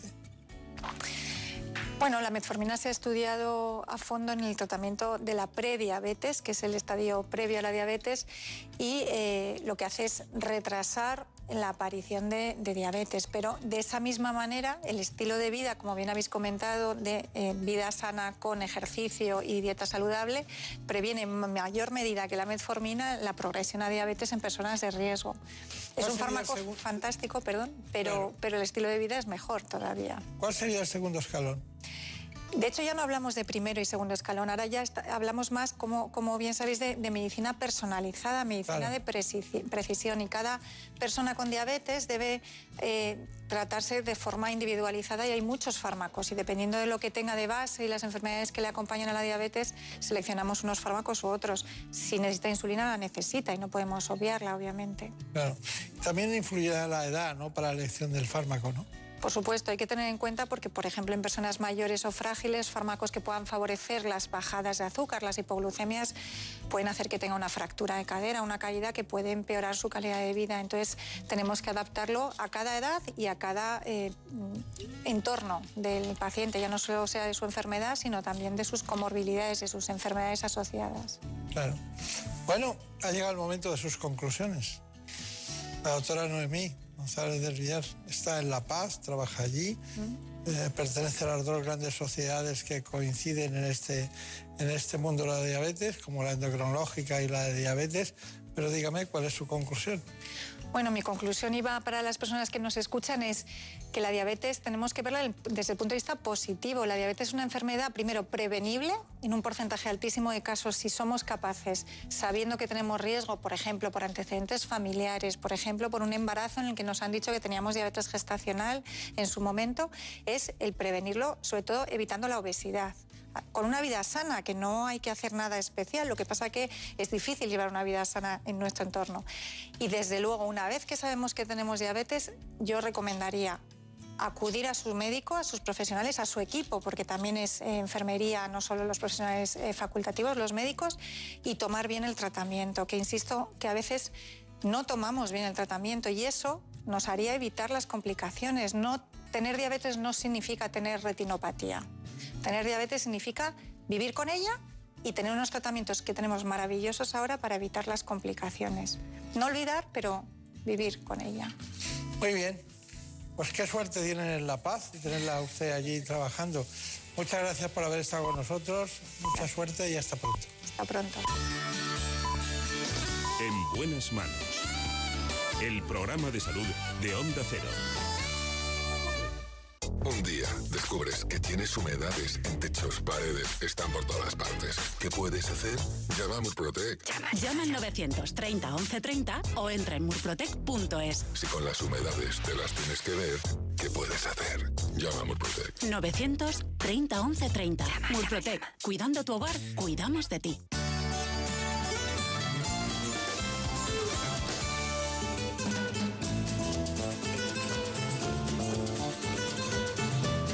Llegado el momento de conocer lo que publican nuestros compañeros de La Razón en ese suplemento de A tu Salud.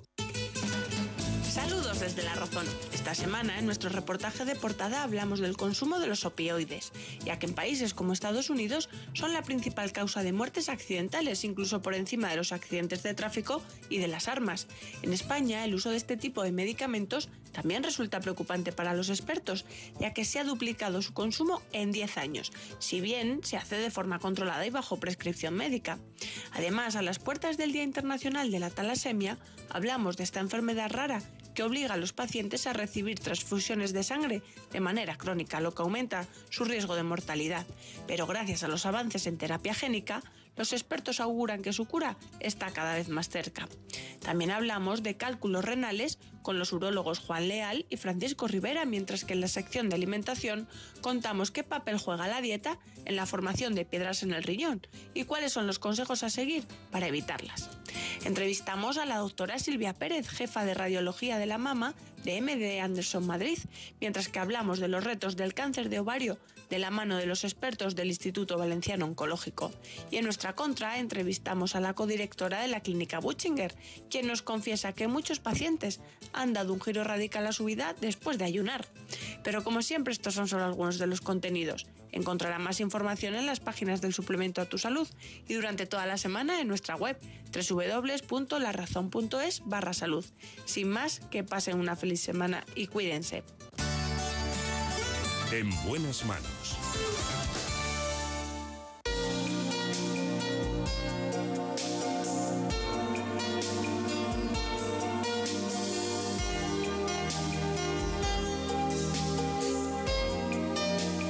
Asunto que preocupa a muchas mujeres, a menos hombres, pero también, y es el de las varices. Saben que cansancio, malestar y a veces detrás mucha obesidad o factores hereditarios.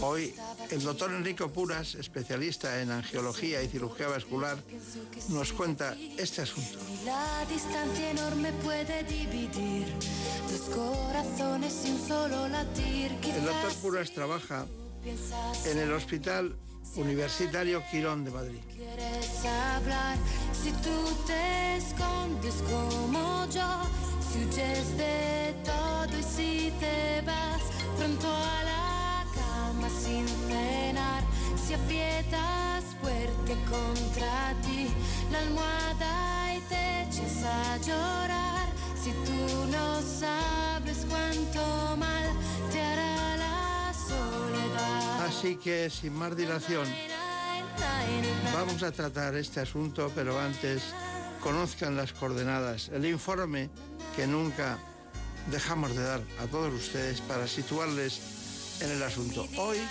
las varices. En buenas manos.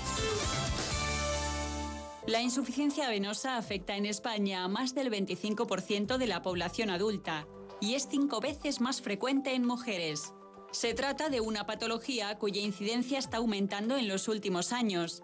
La manifestación más frecuente de la insuficiencia venosa crónica son las varices, un problema que además de tener una repercusión estética puede suponer un riesgo serio para la circulación.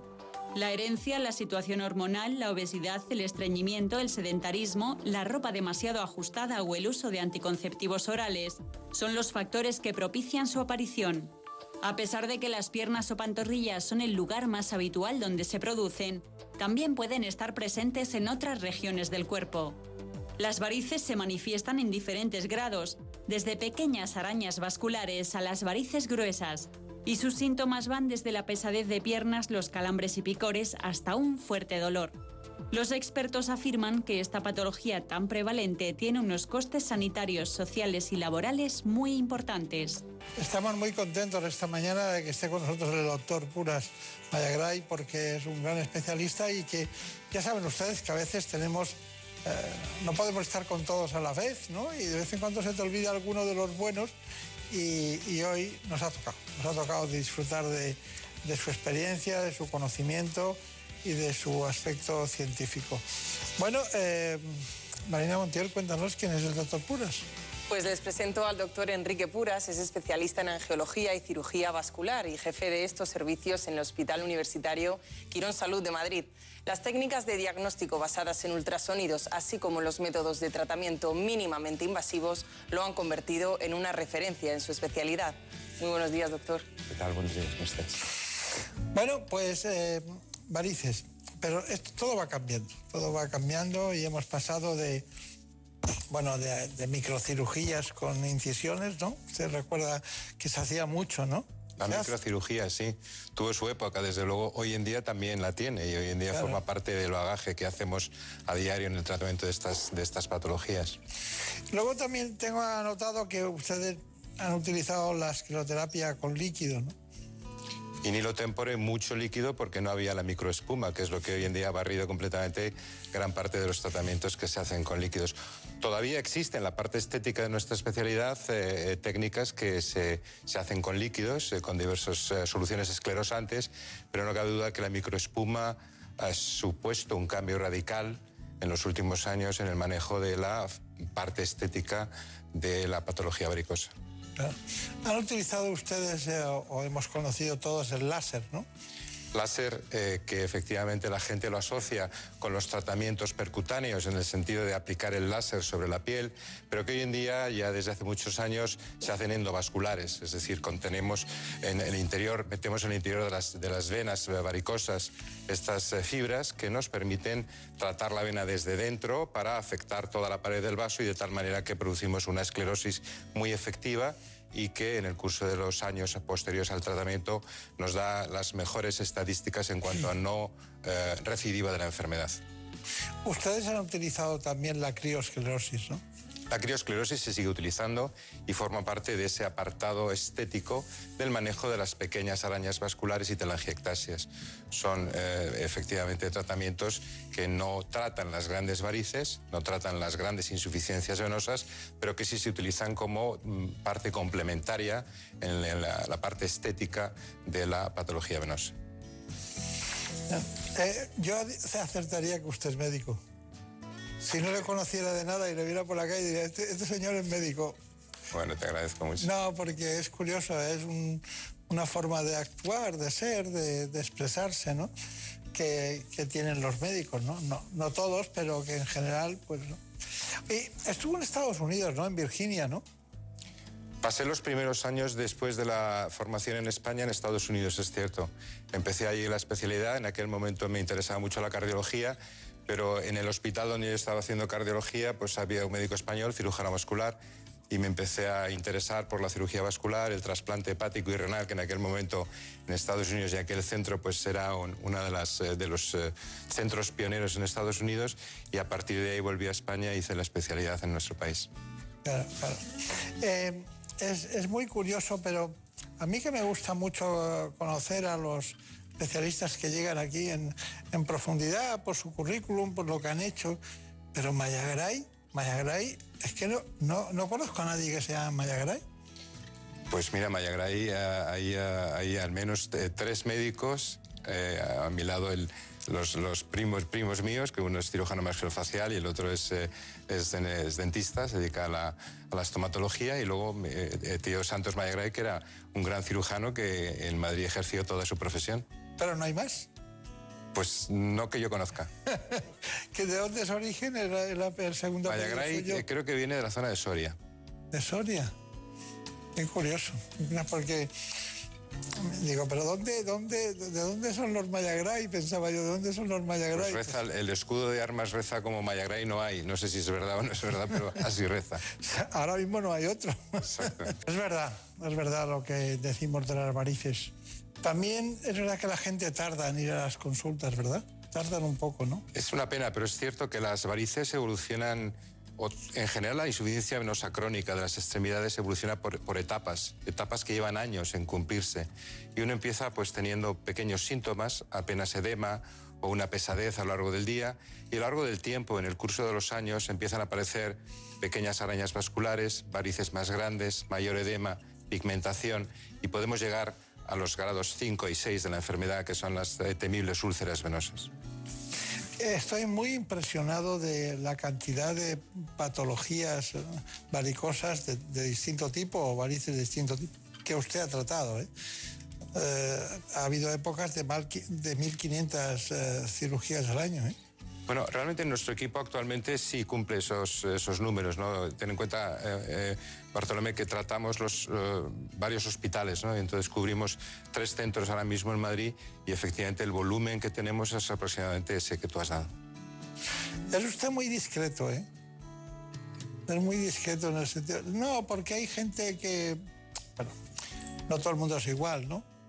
Pero hay toreros que sacan pecho y toreros que sacan menos pecho y torean igual de bien, ¿no? Entonces, son cosas que pasan, ¿no? Pero no le tenía yo focalizado en, en esa dimensión tan, tan profusa de, de- de tratamientos. Tiene que tener un gran equipo, ¿no?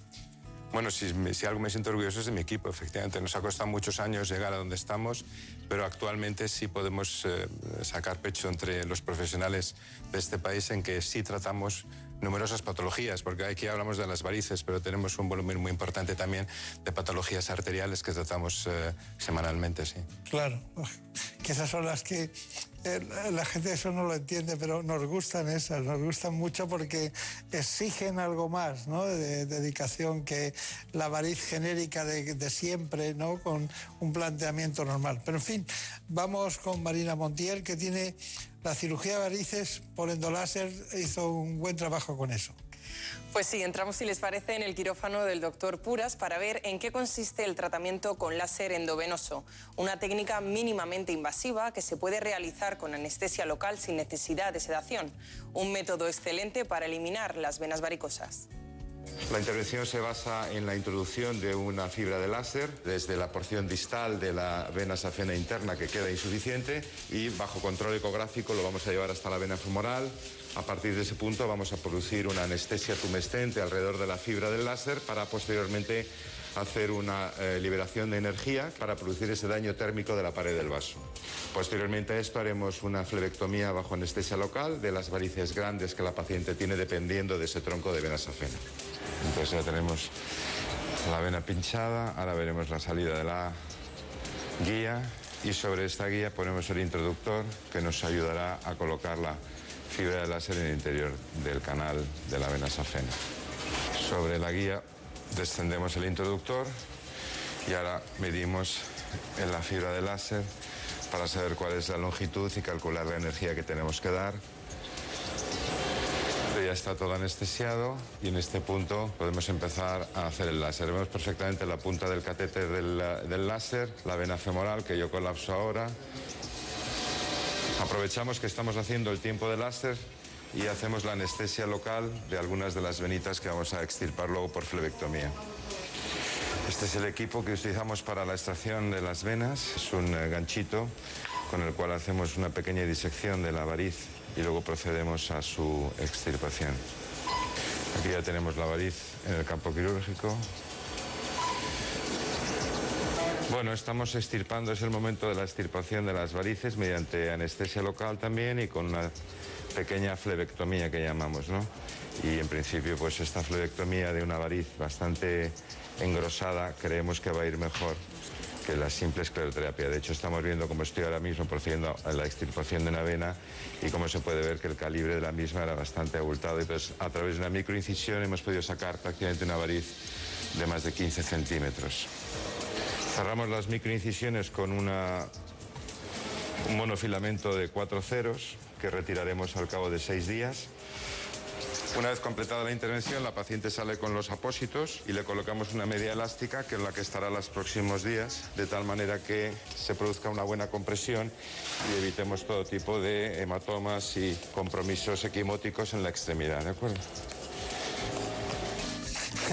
Qué importante es esa cómo se pone la, media elástica en los últimos tiempos, ¿verdad? Da una sensación de... Oye, ese dispositivo es una maravilla. Cada vez que lo usamos, los pacientes nos dan, ay, por favor, ¿dónde lo ha comprado? Yo lo creo igual. ¿no? Es muy difícil poner una media elástica de compresión y, sin embargo, con estos dispositivos es un segundo. Es verdad, es verdad, y queda, queda fenomenal. Bueno, eh, eh, me gustaría que usted me indicara cuáles son los síntomas fundamentales y en qué consiste lo, lo que se ha dado a llamar embolización pélvica.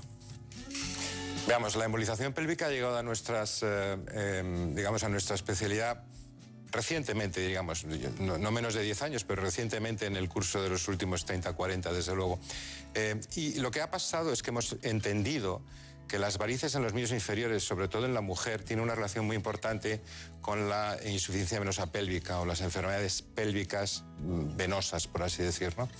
Em, dentro de estas, no cabe la menor duda que en mujeres que han tenido uno o más embarazos, la insuficiencia en las venas ováricas y en las venas hipogástricas constituye una fuente de eh, varices para las extremidades. Y si bien hay mujeres que solo se quejan de esas varices a nivel pélvico, con un dolor pélvico crónico, hay un porcentaje de ellas muy importante que tiene representación de esas varices en las extremidades en patrones atípicos de enfermedad venosa que no corresponden a la insuficiencia venosa de las afenas internas o externas, que son los habituales en los miembros inferiores. Entonces, las varices de las venas ováricas o las varices pélvicas son, eh, sin lugar a dudas, algo que hoy en día constituye un elemento fundamental a la hora de hacer un diagnóstico y un protocolo de tratamiento en cualquier persona que tenga eh, varices en los miembros inferiores.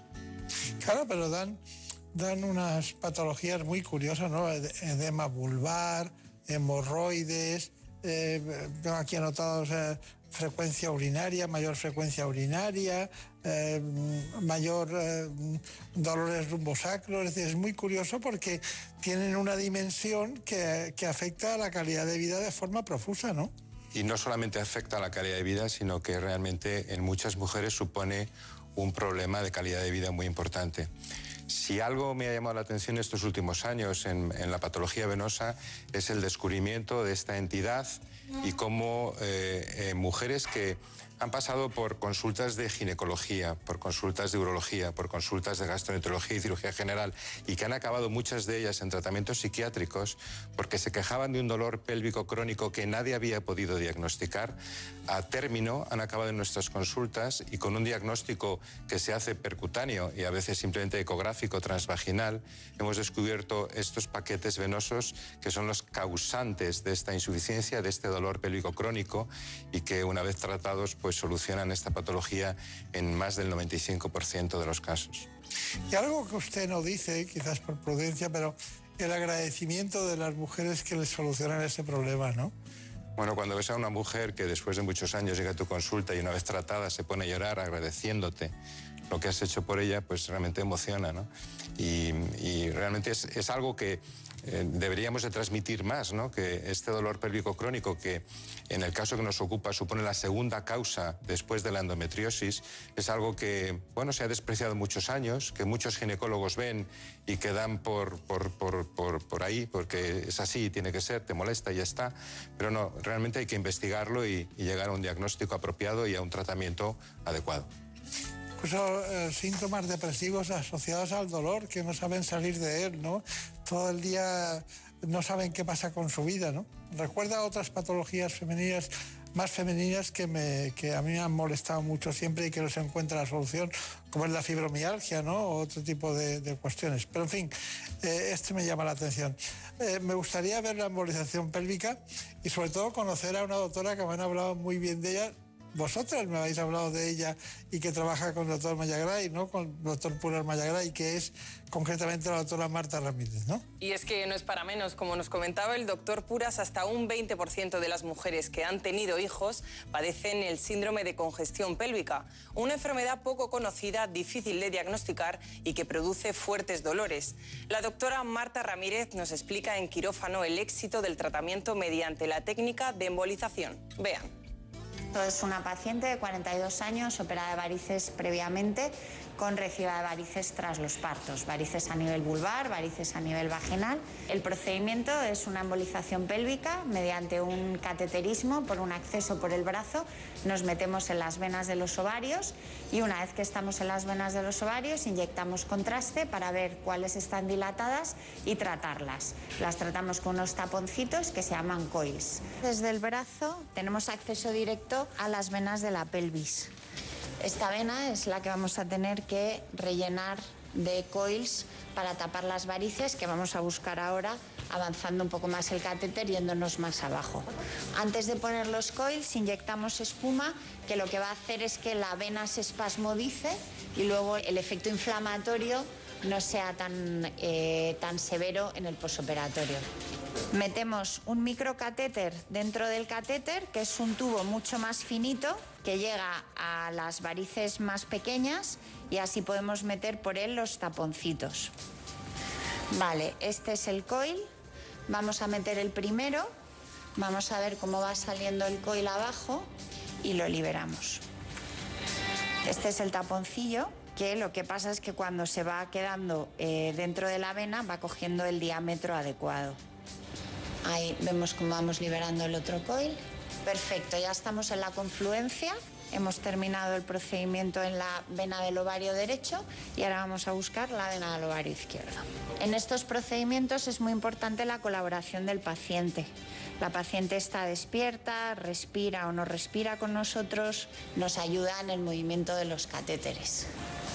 Una vez que ya hemos acabado de cerrar todas las varices que forman parte de la, de la pelvis, vamos a hacer una iliocabografía, que es una inyección desde la vena ilíaca para ver si existe algún tipo de compresión. Eh, hemos terminado el procedimiento, desde un acceso hemos podido embolizar todas las varices que teníamos en la pelvis y hemos revisado el resto de venas y simplemente con un pequeño apósito en el brazo la paciente pasará ahora a la sala de despertar y podrá irse a casa de manera inmediata. Muy bien. ¿Qué, qué me dice de esta intervención? ¿Tiene que añadir algo? Bueno, pues que es una intervención cómoda para el paciente, que lo hacemos con paciente completamente despierto porque necesitamos de su colaboración y que eh, realmente, como hemos señalado anteriormente, supone liberar a la mujer de un problema que puede estarle afectando por años y que en el más del 95% de los casos experimentan una mejoría muy significativa. Procedimiento ambulatorio, anestesia local y realmente resolutivo en cuanto al problema. Está bien, está bien. Bueno, tenemos un síndrome, es un conjunto de síntomas, ¿no? Como sabemos todos los, los médicos, pero hay síndromes que a veces se asocian nombres propios de la medicina, como es el síndrome de Mike Turner, ¿no? y consiste en realidad, para entendernos, un estrechamiento de la vena ilíaca izquierda. Y, Marina Montiel estaba ahí en su, en su servicio haciéndolo. Luego veremos en qué consiste, eh, qué soluciona, pero es muy importante tenerlo en cuenta hoy, aquí y ahora. Cuéntanos. Pues sí, es una afección vascular rara que implica el estrechamiento de la vena ilíaca común izquierda. Y aunque en la mayoría de las personas no tiene grandes repercusiones, en otras puede ser muy grave. Nos adentramos en el quirófano del doctor Puras y la doctora Ramírez para ver en qué consiste este tratamiento mínimamente invasivo. Vamos a empezar el procedimiento con una punción ecoguiada sobre la vena femoral. Bien, hemos colocado un introductor de 9F sobre la vena femoral y ahora tenemos ya el acceso hecho para subir las guías y los catéteres en la zona de la vena a tratar. Hemos dejado ya la guía pasada sobre el stem previo y hemos dejado el catéter tunelizado desde la vena femoral izquierda a la ilíaca externa del lado derecho y ahora vamos a hacer un estudio flebográfico para ver toda la anatomía de las dos venas ilíacas y del cruce con la arteria ilíaca, que es el que está haciendo eh, que esta paciente tenga una compresión que le causó en su momento una trombosis ilíaca. Ese es el punto máximo de compresión en donde no está tratado porque el estén anterior ha quedado claramente bajo ya tenemos catéteres cruzando de un lado a otro, de izquierda a derecha, y ahora vamos a poner aquí un balón para hacer la primera dilatación. Esa es la zona de compresión, por eso tenemos balón dilatado por arriba y por abajo, donde no hay compresión, y en el punto de cruce, con el estén ahí puesto, se está claramente viendo la falta de dilatación del sistema. Ahora ya con nuestro balón de alta presión estamos logrando dilatar esa zona y ponerla en una posición más normal. Veis aquí el balón distendiendo perfectamente la zona del estén, que anteriormente pues ahí estaba la compresión. Ahí vemos el estén cómo se está desplegando y en este punto nosotros vamos a intentar ya medir con ecografía que estamos a una distancia suficientemente correcta. Ya realizada toda la dilatación del estén en sus eh, sectores proximal y distal, vamos a proceder ahora a hacer la flebografía de control para ver que el paso del contraste es correcto y que no existe ningún fenómeno de estenosis. Pues nada, consideramos que el caso está bien tratado y completado. Vamos a hacer una eco de control. Ahora vemos ecográficamente lo que antes teníamos como la estenosis. Vemos cómo ya ha desaparecido esa estenosis, la arteria está latiendo arriba y el estén está perfectamente abierto por debajo, ¿de acuerdo? Muy bien. Es una técnica eh, audiovisual muy importante para nosotros es reflejar lo que dice el especialista sobre la imagen, porque no es que los periodistas puedan equivocarse, sino que no se dice con tanta precisión, ¿no? Como lo ha hecho usted. Bueno, doctor Enrique Puras, nos queda que nos diga usted sus conclusiones, porque realmente hoy ha sido las varices más heterodoxas que yo he hecho en, en 30 años, ¿no? Es decir, todo, todo es innovedoso y muy, sobre todo, eh, en temas muy crónicos, muy especiales, muy diferentes, que dan grandes soluciones, ¿no? Efectivamente. Yo quiero concluir primero agradeciéndote a ti, doctor Beltrán, y a tu equipo lo fácil y cómodo que ha sido estar aquí hoy. Segundo, efectivamente hemos revisado una patología muy antigua, que es las varices, y le hemos dado una perspectiva nueva. Y esa perspectiva existe y es fácil de, digamos, acceder a ella, y desde luego nuestros centros están capacitados para esto. Y por último, efectivamente, hemos visto un patrón atípico de varices, hemos visto las varices pélvicas, hemos visto los síndromes de compresión de las venas ilíacas en el abdomen y cómo estas eh, enfermedades producen y realmente dañan a las mujeres con una situación que puede crear un dolor pélvico crónico no bien diagnosticado y que, sin embargo, cuando accedemos a ellos a través de un buen protocolo diagnóstico, tenemos soluciones muy eficaces que mejoran con mucho la calidad de vida de estos pacientes. Está muy bien. Bueno, pues yo le, pediría que le dé recuerdos a, todos los compañeros que trabajan con usted, especialmente a Marta Ramírez y, y también decirles que yo lo he hecho cuatro veces ya, esto. Yo he pedido perdón cuatro veces y esta va a ser una de ellas. Lo siento en no haberle tenido aquí antes porque merecía la pena que estuviéramos juntos y le vieran lo que hace durante tanto tiempo, tantos días y tantas horas en un quirófano. Muchas gracias, y aquí tiene su casa. Hasta Gracias, pronto. gracias.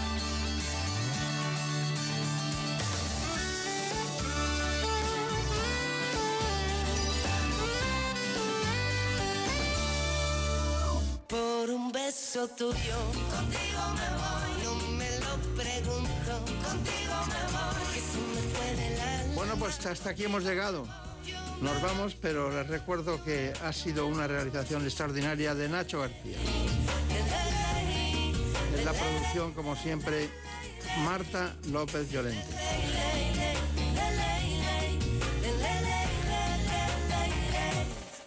Volveremos la semana que viene. Como siempre, seguiremos hablando de salud.